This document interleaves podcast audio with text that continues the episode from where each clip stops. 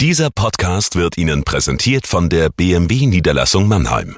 Bei uns finden Sie die größte Auswahl an BMW Neu- und Gebrauchtfahrzeugen in der Metropolregion Rhein-Neckar. Darüber hinaus sind wir Ihr Kompetenzzentrum für Elektromobilität. Überzeugen Sie sich selbst und besuchen Sie uns. Auch online unter bmwmannheim.de. Wir heißen Sie herzlich willkommen. Und jetzt viel Freude beim Zuhören. Jagoda Marinic hier mit dem Corona-Tagebuch für den Mannheimer Morgen. Im heutigen Tagebuch geht es um das große Konjunkturpaket, mit dem die Wirtschaft jetzt wieder angekurbelt werden soll. Aber es geht vor allem um jene, die dieses Konjunkturpaket eben nicht im Blick hat, nämlich die Solo-Selbstständigen und Freelancer. Eine sehr wichtige Gruppe in unserer Gesellschaft, vor allem junge Leute.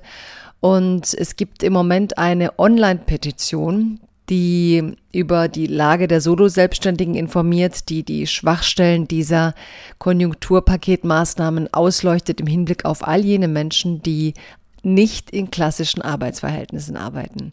Das heutige Tagebuch beginnt also so. Liebe Zuhörerinnen und Zuhörer, heute wird das Konjunkturpaket vom Kabinett verabschiedet. Es soll die Folgen der Lockdown-Maßnahmen abfedern, die Wirtschaft wieder aus der Schockstarre holen, Trotz der Soforthilfe für Kleinunternehmer wird mit dem jetzigen Paket eine Gruppe leer ausgehen. Die Solo-Selbstständigen und Freiberufler. Eine Gruppe, die ohnehin viel riskiert, die Risikobereitschaft zeigt, was ja in Deutschland nicht gerne belohnt wird, obwohl viele Institutionen Startup-Workshops anbieten, bis in die Universitäten hinein will man den Gründerspirit vermitteln. Wenn es jedoch hart auf hart kommt, tut man so, als sei die Selbstständigkeit vor allem Selbstverwirklichung gewesen und niemand könne erwarten, dass jetzt die Gesellschaft dafür die Verantwortung übernimmt. Eine unsolidarische Botschaft, wie sie dieses selbstständigen feindliche Konjunkturpaket jetzt aussendet, zerstört mehr Risikobereitschaft, als je Workshops und Kampagnen leisten könnten, um junge Menschen zu ermutigen, den Schritt in die Selbstständigkeit zu wagen und innovative Arbeitsmodelle zu entwickeln. Die Selbstständigen teilen ihr Schicksal mit Künstlerinnen und Künstlern. Ihre Interessensvertretungen sind noch zu schwach.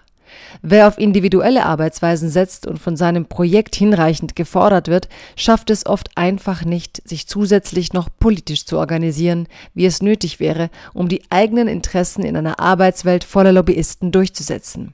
Dabei sind Freelancer oft nicht die vermeintlichen Traumtänzer, die sich ihre eigene Arbeitswelt jenseits von Konventionen schaffen. Im Gegenteil. Viele arbeiten in etablierten und konventionellen Bereichen. Sprachlehrerinnen beispielsweise, deren Arbeitsbedingungen man teilweise fast als Scheinselbstständigkeit bezeichnen müsste. Auch Zeitungen greifen gern auf Freelancer zurück und zahlen bescheidene Zahlenhonorare, Zeilenhonorare, da die Branche sich ja in der Krise befindet. Diese Selbstständigen also, die schon Schwierigkeiten haben, wenn sie einmal länger krank sind, werden nun im Konjunkturpaket nicht ausreichend mitgedacht. Gerne schimpfen viele überheblich über jene, die sich von den Verschwörungsfantasien haben einlullen lassen über die letzten Wochen. Doch laut bisherigem Wissensstand führt existenzielle Verunsicherung dazu, dass Menschen sich von Verschwörungsfantasien angezogen fühlen. Bürger, die plötzlich auf Anordnung der Regierung ihre Arbeit der letzten Jahre zerstört sehen, werden sicher nicht mit dem Kopf nicken, wenn die Regierung neue Maßnahmen verkündet und behauptet, es sei zum Wohle aller. Flatten the Curve war ein solidarisches Projekt. Jetzt müssen auch alle aufgefangen werden, die Einbußen hatten, weil sie die Verbreitung des Virus mit aufgehalten haben. Es muss jetzt verhindert werden, dass Selbstständige durch die Corona-Krise nicht unverschuldet in Insolvenz gehen oder ihre Altersvorsorge verbrauchen. So steht es in der Online-Petition, die sich gegen das Konjunkturpaket in der jetzigen Form wendet. Wenn Solo-Selbstständige nicht einbezogen werden in die Maßnahmen, hat die Bundesregierung die Arbeitswelt vieler, vor allem junger Menschen, nicht verstanden. Es geht um Künstlerinnen und Kreative, aber auch um Lehrende und Journalisten und kreative Unternehmer, die Deutschland auch in Zukunft braucht. Solidarität ist im Jahr 2020 eben nicht mehr nur die Mitgliedschaft in der klassischen Gewerkschaft. Die modernen Arbeitsmodelle müssen ihre Form der Mitsprache noch ausarbeiten. Bis dahin sollte man sie nicht allein lassen. Bleiben Sie gesund.